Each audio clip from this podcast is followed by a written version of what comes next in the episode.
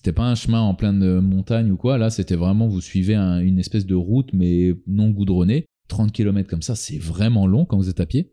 Et là, à un moment donné, bah, je me suis laissé aller à mes pensées. Et j'ai une vision, je sais pas. Je me suis vu enlacer une dame que j'ai considérée, enfin, dans, ma, dans mon imaginaire, comme étant ma tante d'Algérie, que je n'avais jamais vue. Et je me suis dit, euh, bah tiens, mon prochain voyage, ça pourrait être l'Algérie.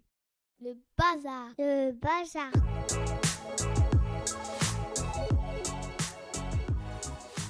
Je suis Alexia Sena et vous êtes dans Joyeux Bazar, le podcast des identités multiculturelles.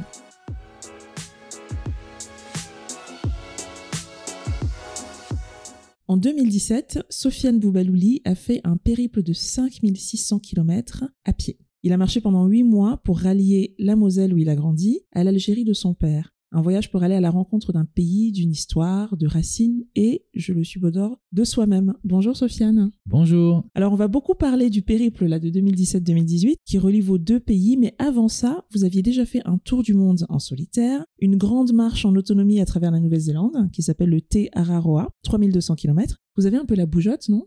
Euh, oui, je l'ai eu. Euh.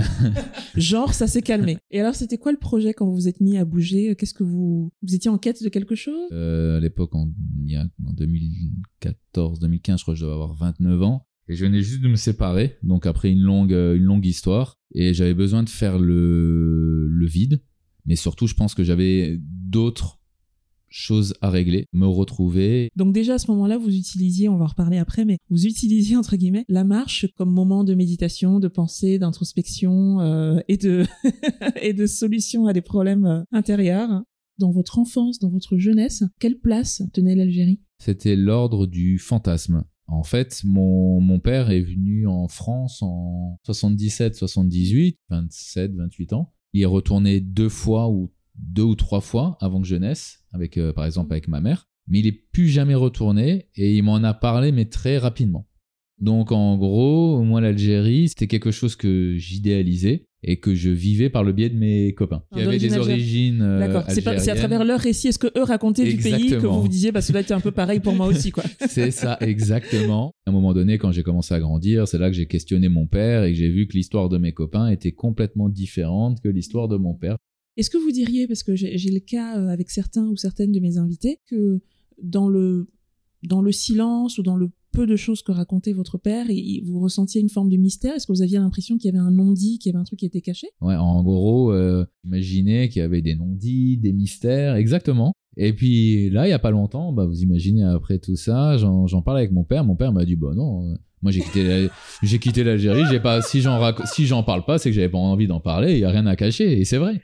Parce que J'adore. Le daron, en fait, il vous a laissé marcher 6000 km pour vous dire, mais gars, je sais pas pourquoi t'as fait tout ça. Je pense que t'essayais d'espérer trouver. En fait, il y avait rien de spécial. bah, en gros, c'est ça.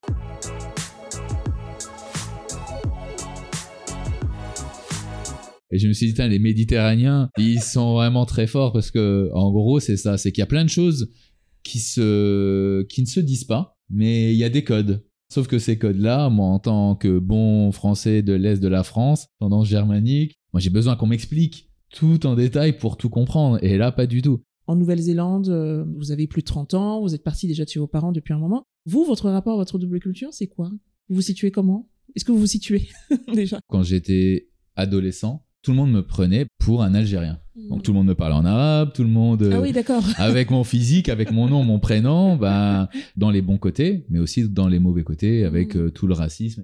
J'avais cette double culture, non pas par le côté de mon père, je l'avais quand même par le biais de mes copains. Je me suis positionné comme euh, étant double culture, même si pour moi la culture française était ma culture. En tant qu'adulte, je me suis dit, ben, Ouais, je suis un franchouillard. je suis un franchouillard. Et en étant à l'étranger, c'est là que je m'en suis vraiment ah, rendu oui, compte. ça ressort beaucoup. Je suis parti en Australie.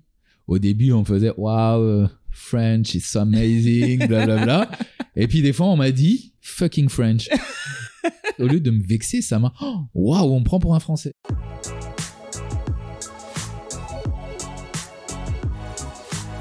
Voilà, je suis français, avec effectivement euh, des origines algériennes par mon père, euh, que j'ai moi-même euh, bricolé et réinventé grâce à mes potes. Mais voilà, je suis français. Donc ça, c'est assez clair. Et puis, justement, fucking French en Nouvelle-Zélande, Vous avez cette vision de la tente algérienne. Comment est-ce que vous l'interprétez? Sur le coup C'est une vision. On n'est pas dans l'interprétation. Vous êtes en train de marcher, euh, vous êtes épuisé, tout ça, tout ça. Mais quand vous revenez dessus, vous le franchouillard, qu'est-ce qui fait que vous vous dites, euh, bah il y a peut-être un truc à aller creuser en fait?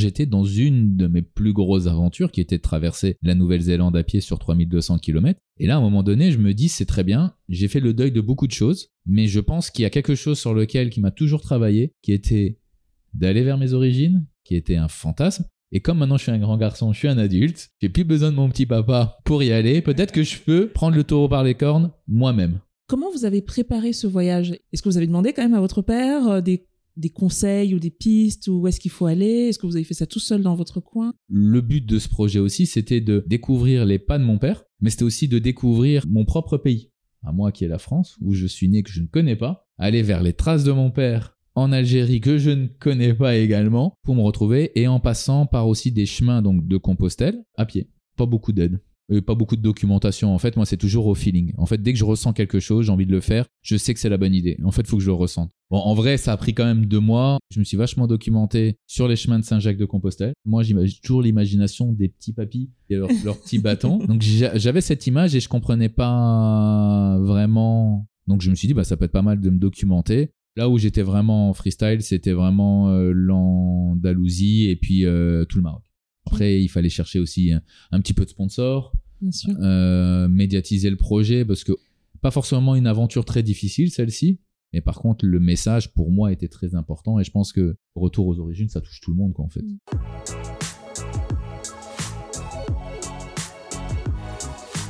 Alors, vous commencez effectivement sur les chemins de, Saint-Jacques-de-Compostelle, vous traversez la France, l'Espagne, le Portugal, mm-hmm. le Maroc, le désert du Sahara. Autant dire que vous avez eu le temps de de penser, mais aussi mhm. de ressentir.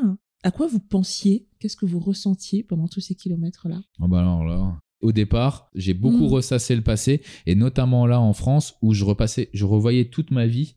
On se sent sur soi, soi, soi, soi, sur le passé, sur ce qui était bien, ce qui n'était pas bien.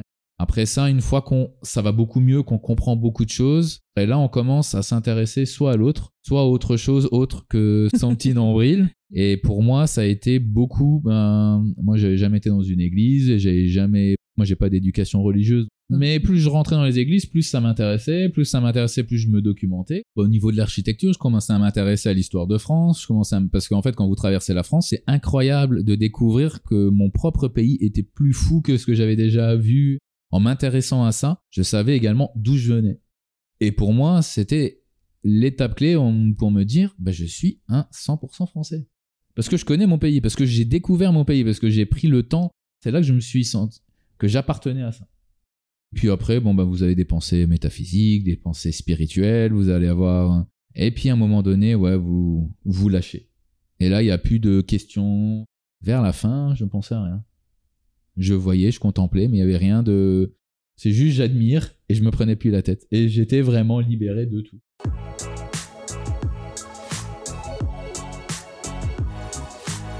Vous avez parlé de l'ouverture à ce qui nous entoure. Il y a aussi une ouverture aux autres marcheurs, les autres personnes que vous avez pu croiser sur votre chemin qui marchaient. Est-ce qu'on échange aussi ou est-ce que chacun est un peu centré sur son chemin? En général, je faisais toujours des aventures qui étaient où je rencontrais personne. Vous traversez la Nouvelle-Zélande, à pied, en autonomie, vous allez peut-être retrouver des chasseurs, des randonneurs du dimanche.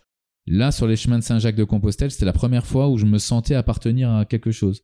Mais moi, dans un premier temps, j'avais un ego avec une tête comme une pastèque, où en gros, je disais, mais ces mecs-là, ils vont jusqu'à Saint-Jacques-de-Compostelle, c'est pas mon truc, c'est moi, c'était un chemin, mais c'était un, lieu de passage. De un et de deux, ben, en général, c'est souvent, euh, c'était souvent des Parisiens qui venaient en vacances. Et c'est ils n'avaient pas le même rapport à la marche que, voilà. C'était quand j'étais un petit peu plus sauvage. Et puis, vous voulez pas rencontrer des gens comme vous non plus. Hmm. Moi, des marcheurs, bah, ils marchent comme moi.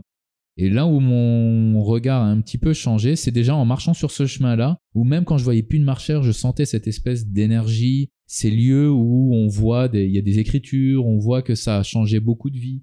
Donc on sent qu'on n'est pas sur ses propres pas à soi, mais sur les pas d'autres personnes. En, marchant, on s'inscrit dans une histoire qui a commencé bien avant soi. Exactement. C'est là où je, me suis intéressé aux pèlerins, à leur histoire. Moi, ce qui m'intéressait, c'était des histoires de vie. Qu'est-ce qui fait qu'une personne de 50 ans marche sur un chemin? J'ai rencontré des personnes où on a fait quelques, quelques heures de chemin ensemble, mais à la fin, je les ai revues à Saint-Jacques-de-Compostelle.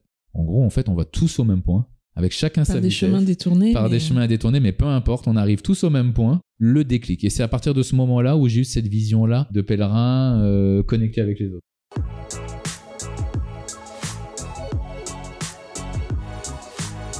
Quand vous quittez la France et que vous vous retrouvez donc bah, à l'étranger, de fait, dans des étrangers différents, en quoi est-ce que euh, cette diversité-là rencontrée, elle vous a permis d'affirmer votre propre identité, votre propre euh, singularité? Mon identité, je l'ai créée à l'instant T. Et c'était par mes marches, par tout ce que je faisais, par la création de mon propre destin, en cherchant ces doubles origines. En fait, je créais ma propre identité personnalisée. Par contre, là où je me suis senti quand même chez moi d'une certaine manière, et c'était assez surprenant, c'est quand je suis arrivé au Maroc.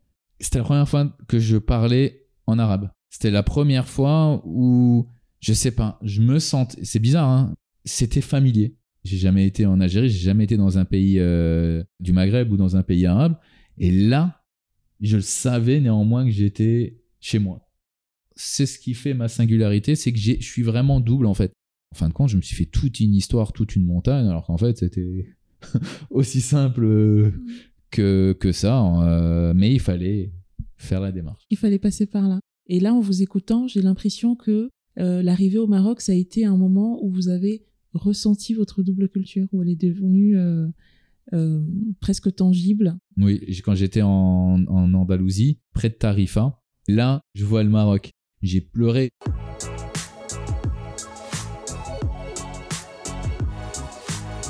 Je vous laisse, euh, on parlait du Maroc, je vous laisse raconter, je vous laisse dire avec vos propres mots à la fin de ce voyage.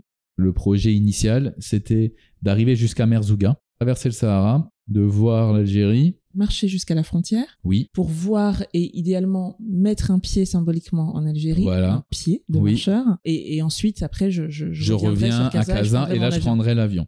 Mais euh, bah, moi, j'ai eu une belle, une- un beau cadeau de, l'État algérien. Ils m'ont refusé mon visa.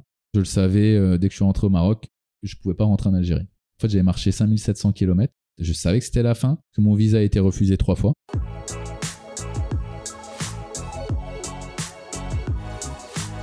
Moi, j'aurais pu avoir la double nationalité algérienne, mais comme euh, je suis rentré de Nouvelle-Zélande, deux mois devant moi, j'avais pas le temps d'attendre jusque-là. Donc moi, ce que je voulais faire, c'était faire un visa famille. Déjà, mon visa famille a été transformé en visa culturel. Et un visa culturel en Algérie, c'est mort. Même des très grands réalisateurs, des gens très connus, c'est mort pour eux. Deuxième frein, c'est que j'ai invité un ami, un député, pour qu'il vienne m'aider, parce que moi, en fait, moi, je gérais ça à distance, donc du coup, il m'a aidé, on n'a pas aimé. Donc, me voilà arrivé à Merzouga, je sais que c'est la fin, presque huit mois de marche. Je vois l'Algérie, tout ça pour ça. Mais euh, pour résumer, je me dis, mes doubles origines, en fait, c'est simplement mon père et ma mère. J'ai pas cherché plus loin que ça. J'ai marché, j'ai fait tout ce que je devais faire pour me rendre compte que mon père c'est mon père et que ma mère c'est ma mère et que et que en fin de compte c'était tout nous-mêmes l'importance qu'on en mettait que l'on pouvait mettre dedans.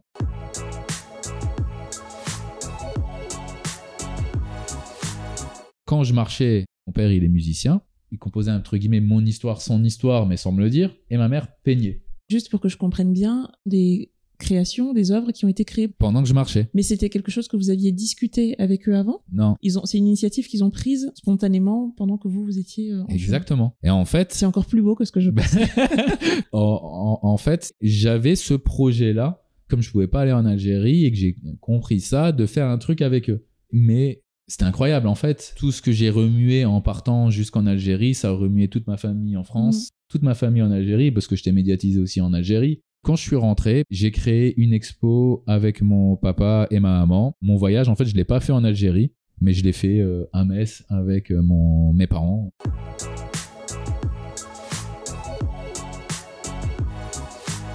J'aimerais revenir sur Merzouga, je suis désolée.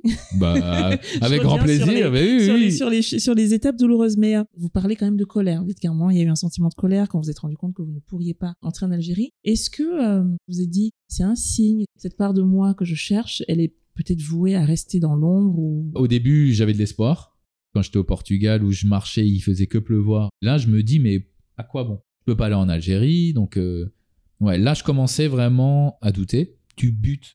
Quand je voyais l'Algérie en face de moi, euh, je me disais putain, c'est pas possible. Si près. Depuis que je suis petit, j'ai envie d'y aller. Mm. Je suis jamais allé, j'ai voulu comprendre, j'ai jamais rien compris. J'ai même là, en marchant, en impliquant tout le monde, les médias, tout, eh ben, j'arrive pas, juste pour un visa.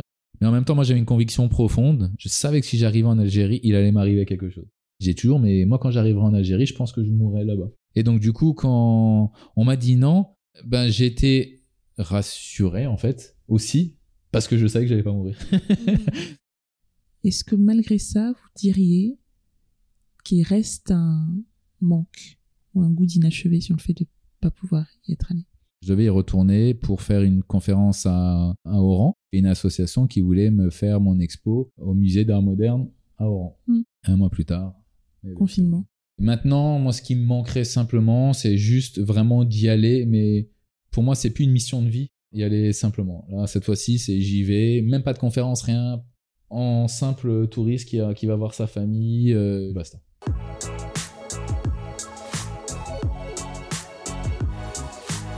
Est-ce que ce voyage, même si vous n'êtes pas allé à Alger comme c'était prévu, est-ce qu'il vous a permis de mieux comprendre certaines choses sur votre père et sur le périple que lui-même avait fait en sens inverse euh, quelques années plus tôt? Oui, je sais pas pourquoi j'ai rencontré plein d'artistes euh, au Maroc qui me parlaient de leurs conditions, de leur vie au Maroc avec leurs idées euh, bah, d'artistes, leurs frustrations. Donc ça, ouais, ça m'a permis de, de le comprendre, pourquoi il est venu, quelle a été son histoire. Mais sinon, de le comprendre aujourd'hui, non. Vous avez dit c'était c'est mon histoire, c'était ma quête, mais finalement c'est l'histoire de plein de gens. L'expo elle a un peu tourné. Est-ce que vous avez eu des retours? Est-ce que vous avez pu avoir des retours de gens sur cette exposition là j'ai dû avoir ouais, des retours de personnes, mais là où j'ai le plus de retours, moi, c'est pendant les conférences. C'est souvent en aparté. J'en ai fait une à Montpellier. J'ai eu quelques questions, mais qui étaient plutôt ah oui, mais comment vous avez fait pour marcher, blablabla. Et toutes les questions liées aux origines, eh ben c'est toujours 20 minutes après. Moi, je me mets exprès un petit peu à côté où j'étais, mais là où la foule s'est dissipée. Et là, vous pouvez être sûr qu'il va y avoir une dizaine de personnes qui vont venir pour vous Mhm. parler de, de, de leur propre histoire.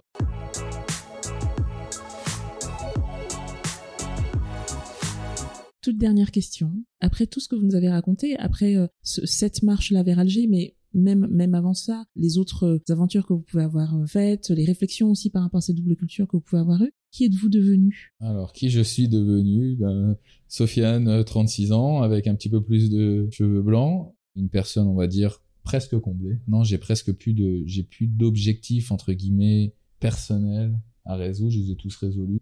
Donc, je veux dire quelqu'un qui assume pleinement sa double origine. Et en assumant tout ça, ben, j'ai jamais eu aucun problème depuis euh, depuis que je suis revenu. J'affirme qui je suis. Je sais que c'est une force. Je me suis assumé. Donc tout ça pour ça. Je sais pas si c'est. Ça en valait la peine, je pense. Merci beaucoup. Merci.